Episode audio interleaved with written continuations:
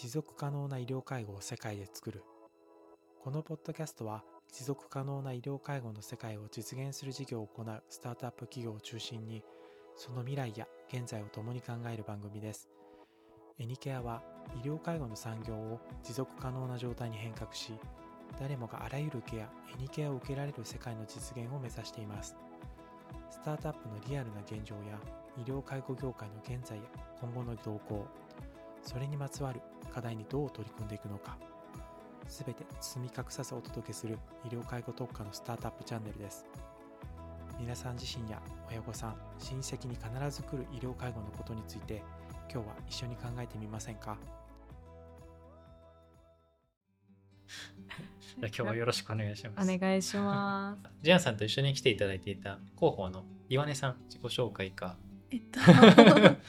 0100の訪問看護ステーションで看護師とあと広報の役割をしております。岩根と申します。お願いします。もっともっと。えー、なんだろう。訪問看護で広報って珍しいと思うんですけどね。広報の役割はジアンさんからもらいました。もうなんか自分が最初したいっていううん多分前にできることいっぱいあると思うって言ってもらってちょっとインスタとかを勉強して、うん。今インスタグラムとあと公式 LINE とかイベントの運営とかはさせてもらっております。幅広いですね。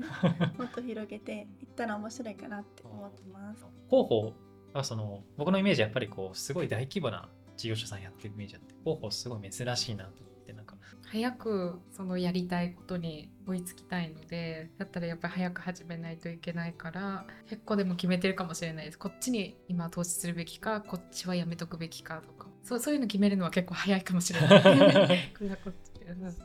とせっかく岩根さん入っていただいたんでなんかそのまあ0100でまあ広報視点でもやっぱこう看護師さん視点でもなんかまあどういうきっかけで入ってまあ今どういう活動もっとちょっとさっきのお話掘り下げた形でどういう活動をしてるのか、働いてみてどうかみたいなお伺いしたいなと思ったんですけどなんか最初こうきっかけ0100さん知るきっかけジアンさん知るきっかけってどういうところに？はい、とジアンさんを知ったのはさっきもあったんですけどイベントでジアンさんとジアンさんの知り合いのオーティさんが企画した講演会に行ったんですけどその時に出会ったんですけどそもそもその講演会に行った時が、まあ、ジアンさんが大学病院の一番最初の大学病院で味わったような状況。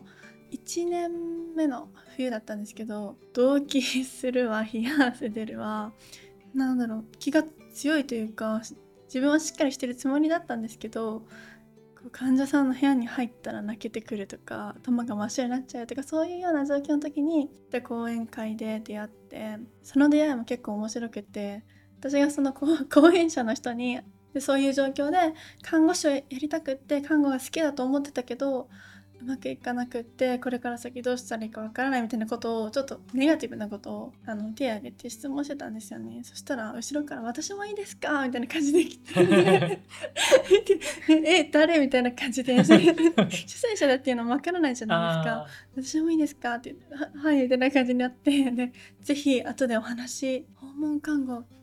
いいと思うみたいなことを後ろから急にー言われ、でもちろん後でご挨拶行くじゃないですか。はいはいで、そこで見たらなんかすごい元元気だし、キラキラしてて、え、この人看護師？ってなって、そこから私のジアンさんのファン活が始まりました。そこからずっと大好きで、初めて目標みたいな人ができたし、っていう流れで。なんかジアンさん通してその前と後でなんか変わったこと？まず看護師でここまでできるっていう幅が幅と深さがすごい広がりましたし正直看護にすごい理想を描いてたけど看護をやってる人でまあすごい短い期間ですよ短い期間だったからですけど人間的にかっこいいなとか自分がこの年になってこうなれてたら幸せだなって思う人がいなかったからなんか看護師の中でもそういう人がいるんだとかそういう生き方できるんだってところを知れたのが結構良かったですね。横にいるんでちょっとあれなんですけど。いや。ありがたいわもう。たまに2人でそのイベントで撮った写真を見るとうるうるする。本当に。昨日何十回見たかそうなんかああみたいにやっぱりあそこに足を運んでなかったらきっと会ってない。同じじゃないですかあの。はいそこも同じであの日に例えば私がイベントをやるって思ってなかったらとか来ようと思ってなかったと双方が思わないと多分会えてないのでだから本当に出会い面白いなってそう低いかないですごいその先のねもう人生がすごく変わっていくので。180度変わったと思います。なんかさっきあの目標を持つはいすごい大事だよねって話したと思うんですけど、岩根さんの場合なんかこう目標がすごいこうできてる。ああります。野望？野望みたいなのがあるしで私このもちろん社会を良くしたいとか社会を良くしたいっていうかなんていうんですかみ耳障りの いい言葉でも言えるけどその本当に自分が何でそうしたいかとか過去にどういう経験をしたからここまでになりたいかとかっていうのも結構自分の中で決めててそれをジアンさんには全部伝えててこう大人がよく思わないようなこともその本当の意味を捉えて応援してくれるから本当の自分の目標を自分の中でずっと持ち続けられてはいます今のところ。なるほど。それ野望って何なんですか？野望？は放送し放送するんですよねこれ。まああの場合によってはカットします。冗談です冗談です。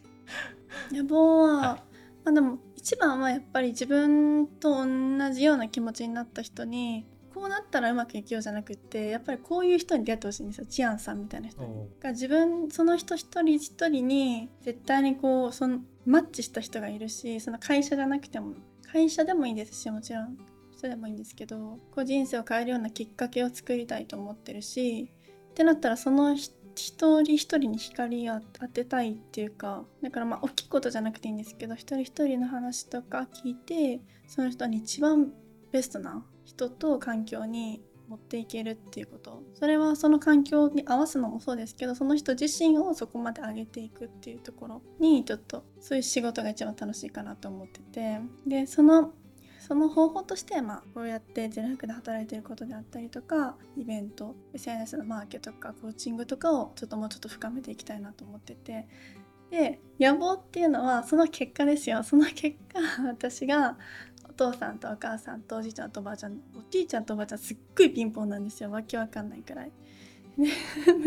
本当に現代の日本なのになんでそんな生活してるのってくらいお金がないから貧乏なんですね。だからそのおばあちゃんたちにちゃんとした生活をさせたいしお母さんたちも別々で住んでるんですけど老後までしっかりお家で。それこそ放課入れてとかのトータルの金額が目標にあります。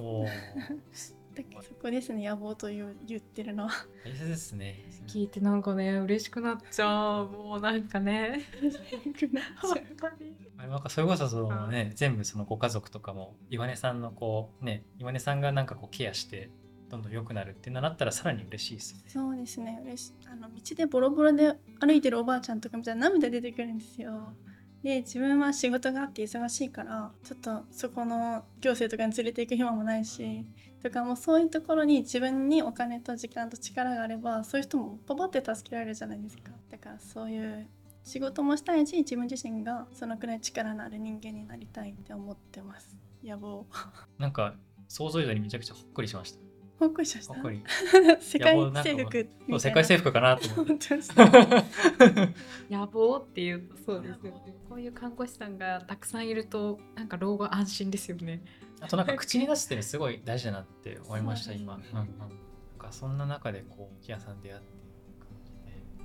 どうですか？なんか今こう働かれてまあまさにそのジアンさんみたいなまあなんていうんですかね。自分のこう原点に立ち返らせてくれるというか目標を持たせてもらえるような人と出会うのって大事っていう話してましたけど、候補とかまさにそうですよね。そうですね。自分が叶えたいところのステージがあってじゃあそこに行く道をじゃあ自分の視野だけで見つけられるかって言ったらそうじゃないじゃないですか。やりすぎなくらい柔軟なんですよね。いろんなアドバイスのアイデアが湧いてくるし実際にそこに対してこうしたらいいああしたらいいっていう今までつ培ってきたノウハウもあるじゃないですか。でそれで自分が実際体験させてもらって決めれるっていうのも結構0100ならではあってお得な場所だなって思います。なんか他のこれまでその前職とかいろんな知り合ってきたはい。職場の人とか0100違うところって従業員さんとしてというか看護師さんとしてどうですか？こういうところが魅力的みたい前職って言っても、まあさっきちらっと出たんですけど20代で、まあ全然あれなんですけど限界を決めないところだからこう看護師だったらこのくらいのお給料とかママだったらこのくらいの時間しか使えないとか、そういうところに限界を決めてない人が多い。そのジアンさんだけじゃなくってはスタッフさんもそういうマインドだなって思いますしあとあのさっきの小児に挑戦したことがないから小児受けないとかそういうことじゃなくって例えばちょっと経験が少なくってもそこに勉強したら乗り換えられるよね。みんな最初は初めてだよね。年は関係なくって。っていうマインドがあるからなんだろう。今できないことを責められないっていうのが結構大きいかなと思う。なんかどうやったらできるかっていうのをなんかそう大事にしてる方なのかな。すごい伝わっていいなんかいかにこう少しでも安心感を持ってトライできるかで周りがサポートできればいい。それなしにやってっていうのは結構国家が気をつけてるところかな。うん。うんうんなんかまあ月並みな表現かもしれないですけど心理的安全性みたいなのがすごい職場。自分もやっぱりすごい辛い経験をしているからこそやっぱ同じ状況を作りたくないなっていう思いが強いかもしれない。やっぱ経験重ねたからこそこういろんな人の気持ちが分かる。きっとこう思ってるだろうって想像でいかなきゃいけないパターンもあると思うんですけどでもどちらかといえば同じ経験をしてるからこそなんか自分の過去を振り返るとすっごい気持ちがわかるから割とこうさっき言った自分が経験した悩みに沿った看護師さんがきっとこういうことが悩みなんだろうなっていうのがこう浮か浮かんできやすい対処しやすいかなっていうのは、うんうん、見ながら日々働いてるかな。うんうん。なんかこう岩根さんのまあこうあこんなジュアンさんについての話を他のチームメンバーとしますよみたいなのってあったりします？ジアンさんについての話は、えージアンさんのことがめっちゃ好きなメンバーが多いから、えでもそのだからファンで中に入ってもう仲間になるじゃないですか、はいジアンさん、はいはいそしたらもうジアンさんのそのすっごい憧れの部分だけじゃなくってジアンさんが苦手なこととかできないこととかも見せてくれるんですよーね。えだからそれを可愛いねってみんなで言ってます。ー どんなとこが見せてくれるんですか？めちゃくちゃ頼るもんね。忘れ忘忘れるすぐされる。あ本当にダメなんですよ。みんながいないとダメで、ー本当に。弱みを見せるのも大事あだなっていうのを学びます、いや、ない方がいいんだけどね。なしには回らないね、会社ね。手取り足取り。ーある意味こう完璧じゃないのが良さみたいな完璧とは程遠い。本当に助けられ、みんなに助けられ。なんかあれですか？なんかこうビジョンそのちょっとだんだんこう0100さんのビジョンみたいな話移っていきたいななんかジュンさんとしてこう大切にしてるこう、まあ、チームメンバーとか、まあ、地域とかなんかそれぞれこう考えの切り口っていっぱいあると思うんですけど、まあ、ちょっとチームの話だったんで、まあ、なんかそのチームのメンバーに対してちょっと改めてこうどういう形で関わっていきたいなと思ってると哲学みたいな教えてもらいなんかそうううまくこうなんなんていうのかなその哲学みたいにはまとまらないかもしれないんですけどなんか本当にその大切にしているのがさっきちょっとお話ししたそれぞれのこう目的があってそこを知った上できっとそれに向かっていく目標をみんなそれぞれ立ててるのであの一番土台になるのが、まあ、会社の理念とか、そういったところがあってそのあなたのあの生きるを作るっていうのが一つこう事業所のあの理念モットーとしてあってそれもあの生きるっていうのも漢字のその、えっと、生命の生と、えっと、生きる活躍の活とか、あのどちらの意味も含みた含めたいので、うん。ひらがなにしてるんですよね。なのでその、えっと、自分たちのこう自分たちの可能性を生かすっていうのとあとはそう生きていくっていうところもあの生き生きとしていくっていう、そのスタッフさん自身にもそれを体験してほしいっていうのがまず理念にあって、でその上で事業所ごとの今度理念があってこんなステーションにしたいっていうのがあってで今度はみんなのそのあの個人の目標じゃあそこに向けてどうしようっていうのプラスさっき言った目的目標っていうのをそれぞれの私がこうキャッチしておければなんか会社としてどういうことができるのか。でそれもお互いにそのチームの中でシェアすることで助け合えるので会社さんによってはそこまでプライベートのこと聞く必要ないんじゃないって、うん。そこまで背負う必要ないんじゃないとか言われたことも実際あるんですけど、うん。なんかそうは思わなくてそれを知っとくことであのもちろん会社の中でこういうことが得意なんだよねこういうことがやりたいんだよねじゃあこれやってみないにもなりますしあとはあの仕事だけがこう人生じゃないので一番こう掲げてる例えば岩根さんだったらさっきの野望があってそのためにじゃあ0100内でできること。でそれ以外もなんか常にアンテナ張って私自身もこう過ごすことができるのでじゃあ別に0100の仕事以外にも何かいいものがあったら紹介したいし本当になんかそこをトータルで考えて人生の目的を達成するためのツールとして使ってほしいなっていうのがそう。でそれを助け合えるチームメンバーっていうのが一番かなって。うんうんうんうん。なんかいろんな考え方その会社さんによってあるとは思うんですけどやっぱこうトップがその従業員の人をまあどういう視点で見るかうんなんかその役割お願いする役割をやってもらう人として見るのかその人になんかこう生き生きしてもらうためにこう会社を使うっていう視点で見るのかなんかそこによって結構変わってきますよね。ですね。もう完全に後者かなって思います。ううんんうん。そうっすねじゃなうん。じゃないとなんか辛いですね。やっぱ管理職ってすごい辛いと思うので、なんか管理職の離職ってすごい看護師多いですけど上から下からでこう挟まれてやっぱり孤立していくってもちろんみんなそれぞれの立場で辛いんですけどでやっぱり管理職が離職するとステーション自体がこう崩れてしまうのでやっぱりなんか大きいその人生の目的とか目標とか一緒にシェアしてないと何のためにこの大変な日々があるんだろうとか耐えきれない時があると思うのでそそこのシェアはなんかそこに向けて活かせることは何だろうみたいな本当に後者の方で、うん、考えてるかなと思います。うちもなんかそのいろんなことやりたいメンバーとかいるので、ちょっとはい。一見関係ないようなことでも、イベントあったらリンクみんなで共有したりとか、そういうちょっとなんかすごいいいなんていうか同じ近い考えだなと思って、はい。同時にすごい勉強させてもらいました。嬉しいです。本当になんか似たような考えの方にこう会えるとなんかそこから学ぶことも多いですしなんか自分の考え方変わると本当になんか一緒にいる人とか出会う人もすっごい変わってくるのでそれが見事に今回こういう場を設けさせていただいてすごくありがたいなって本当に感謝でなんか逆にどうですか？その地域というか患者さん利用者さんに対して。そうですね。なんか対患者さんとか地域とかだとそのそれこそさっき言ったあなたの生きるを作るでその疾患によらず病名に限らず年齢に限らずであとはその、えー、とヤングケアラーとかもいろいろあると思うんですけど、その患者さんを見てるご家族も我慢することなくあの手が伸ばせるサービスをっていう視点で考えてってるのであのどちらも結構共通。働く人側も患者さん側もやっぱりその自分らしく生きる。でそれが0100で、えー、とやっていければっていう根本は同じでただそのやることが違うはいっていうところなので、だから自分たちそれぞれがそのスタッフさんが自分のやりたいこととか自分らしく生きるっていうのにフォーカスしてると割と看護官が似てきて似てくる気がしていて、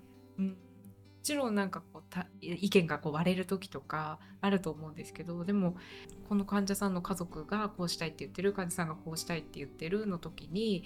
えでもその人の家がその人らしくこうやるためにはどうすればいいんだろうっていうのでカンファが割と終わってるかなっていうのを見かけるので、どちらも根本は同じ理念かなって皆さん同じ方向を見ていらっしゃいますね。ね、そうですね。もちろんそうそう意見はぜ絶対もう一人一人違うと思うのででもその根底のところなんで私たちこのお仕事やってるんだろうとか何のためのカンファレンスなんだろうとかそこは、うん、常にずれてないのかなって、うん、その中でもやっぱりこういろいろ活動されてるとまあ本当にご経験12年間看護師さんされてるので、まあ、いろんな社会に対してのこととかあると思うんですけど。いろいろこう思うのはやっぱりこの訪問看護で家に来てくれるっていうこと自体を知らない人ももちろんいますしあとは制度的なこと。まさかうちは訪問看護なんて看護師さんが来てくれるサービス使えるわけないわよね。でそのそもそもあのサービスに行き着くまでのこう方法を知らないっていう方が思った以上に多くてでこれえ自分だったらどうかなって思ったら多分こういう職業してないと自分の親とかあの何か起きた時にきっと同じように困ってる。で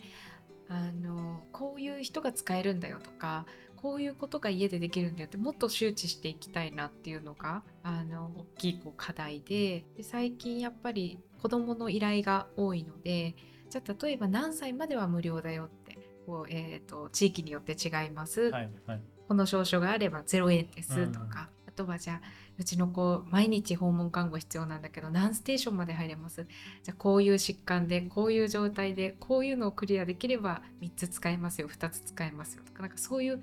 あの今まで培ってきたことをこうお伝えできる場があるともっとこう行き届いてないところにもサービスが行くのかなっていうのを思ってるのでなんかそこは日々日々本当にずっとなくならない課題として、うん、自分の中にあるでそういった意味でも私たちこうもう少しこう地域のイベントやってるよっていうのをこう浸透させていって気軽に相談できる訪問看護ステーションという風になっていくとちょっとでもその課題解決につながっていくのかなとは思ったけど、うんそのそもそもなんかその地域包括支援センター包括知らないとか、うんうん。看護ステーション知らない。なんかそういう地域資源で何があるか。そう知なんですよられてないね。す。ごくなんかこうやっぱり知れるとあそうなんだそういうのが使えたんだって言って中には他のステーションの管理者さんとかもあそうなんだって言って一緒に組ませてもらったりとかあるのでなんかやっぱりその知らないことをシェアし合うなんか出し惜しみせずにやっていける場があるといいなっていうのは。0100さんとしてなんかそこにちょっと近づいていくためにされている活動ってあったりするんですか？それがなんかあのちょうど広報としてあの岩根さんもいてくれるようにあのこういう、えー、とこういうことをやっている、まあ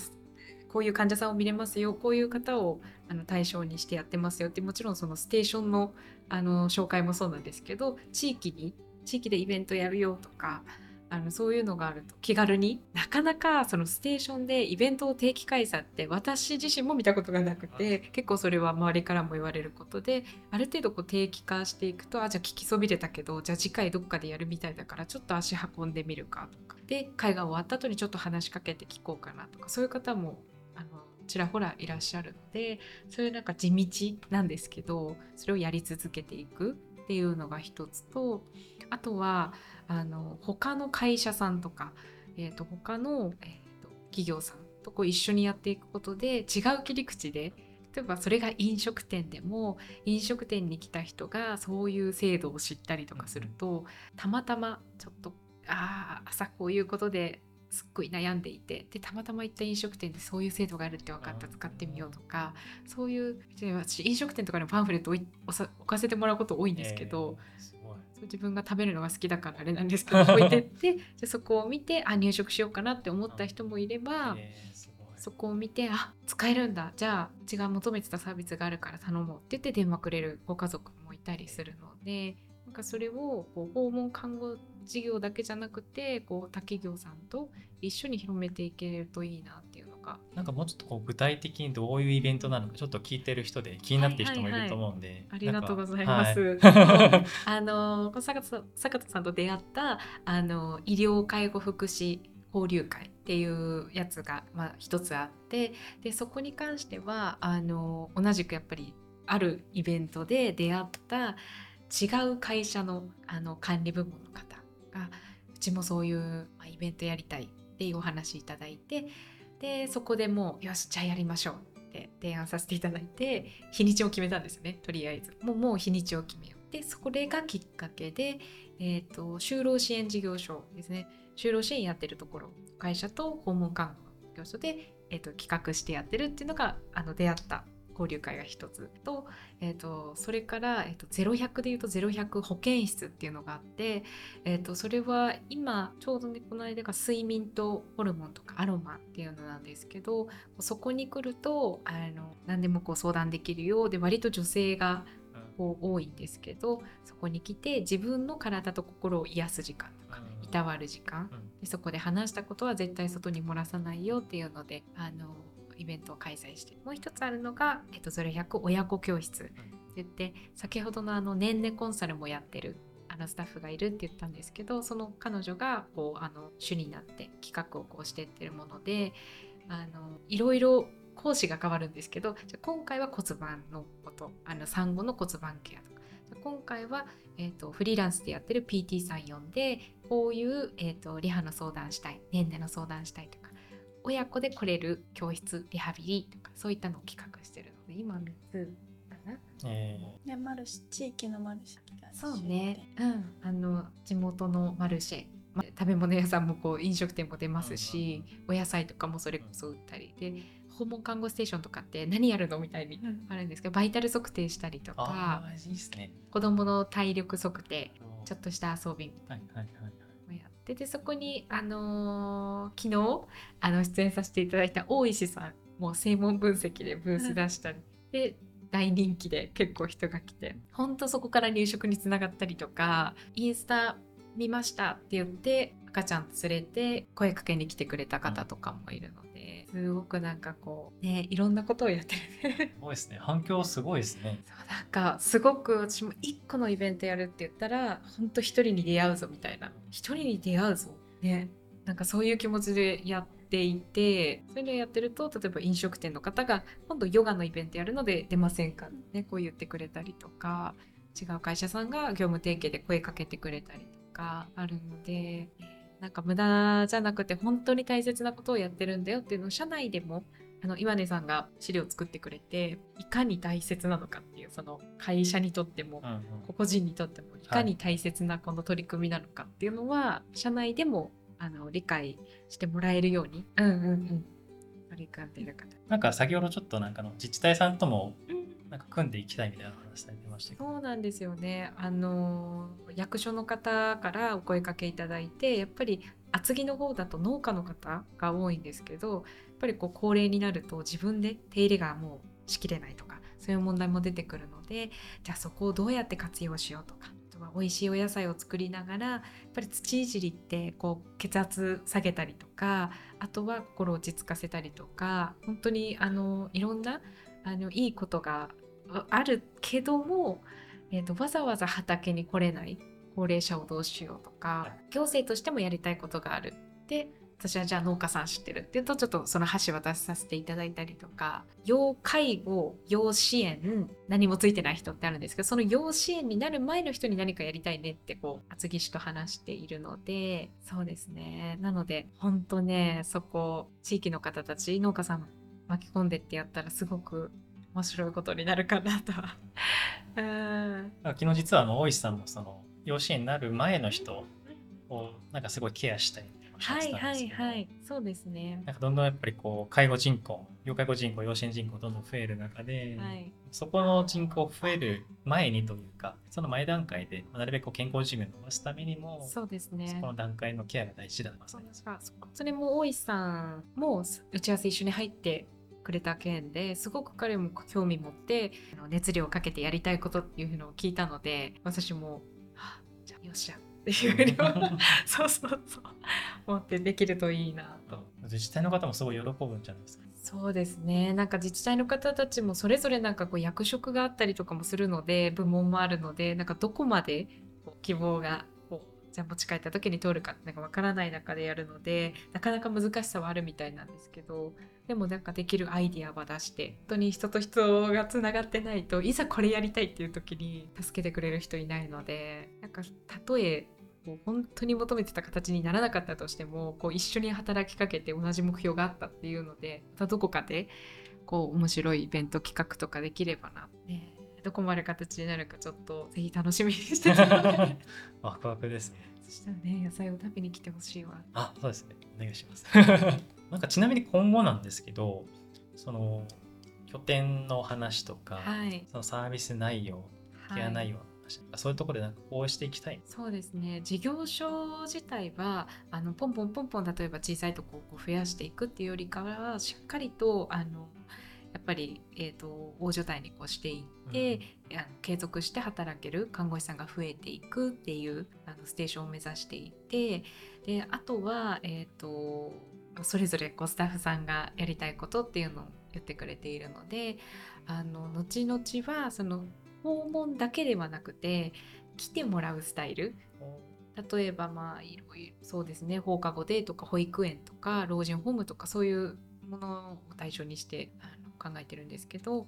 来てもらってそこで、えー、と医療職は限りがあるからこうあの行ききれなくてもそこに来てくれればじゃあ全体で保育ができるよとか全体でリハビリできるよとか看護できるよとかそういう場を作りたいなっていうもう東京だけじゃなくて、他にもやっていくんですかそうですね。地域とかはいろいろこうあのつながりを作るようにっていうのはしていて。であとはあのイベントっていうのも本当にこう足しげくやってきているので例えばじゃあ0100に、えっとイベントを頼めば、まあ、0100にというか、まあ、今広報で岩根さんがいるのでじゃあ岩根さんに頼めばもうイベントってものすごくこう盛り上がるよねっていう、うんそういうなんかこう認知も広めていきたいっていうのがすごくあります。今これだけこう看護と広報でやってる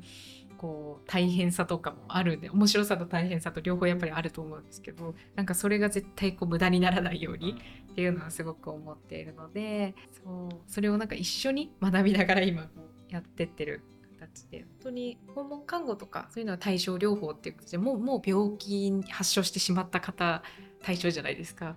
今後はなんかその前の方にアプローチする先ほどの予防のあの自治体とやるもしかり私は早く昆布茶を売りたい。昆布茶。茶昆布茶。をこう家でこうずっと作ってるんですけど、はいはいはい。なのでこうちょっとレストランにじゃあプロデュースしたものを置かせていただいてっていうのも実はちょっと進めてあいる形です。えそう。なので早くねその名前となんかステッカーをねー なんかこう考えなきゃみたいな。はいはいはい白いですね。放課の枠にとらわれず。すごくこう健康にいいものなので腸内環境を整える飲み物なのでこういうなんかそういうのも取り入れて健康健康な人を増やしたい本当にうん美味しいし健康だしそれが自分の作ったプロデュースしたものが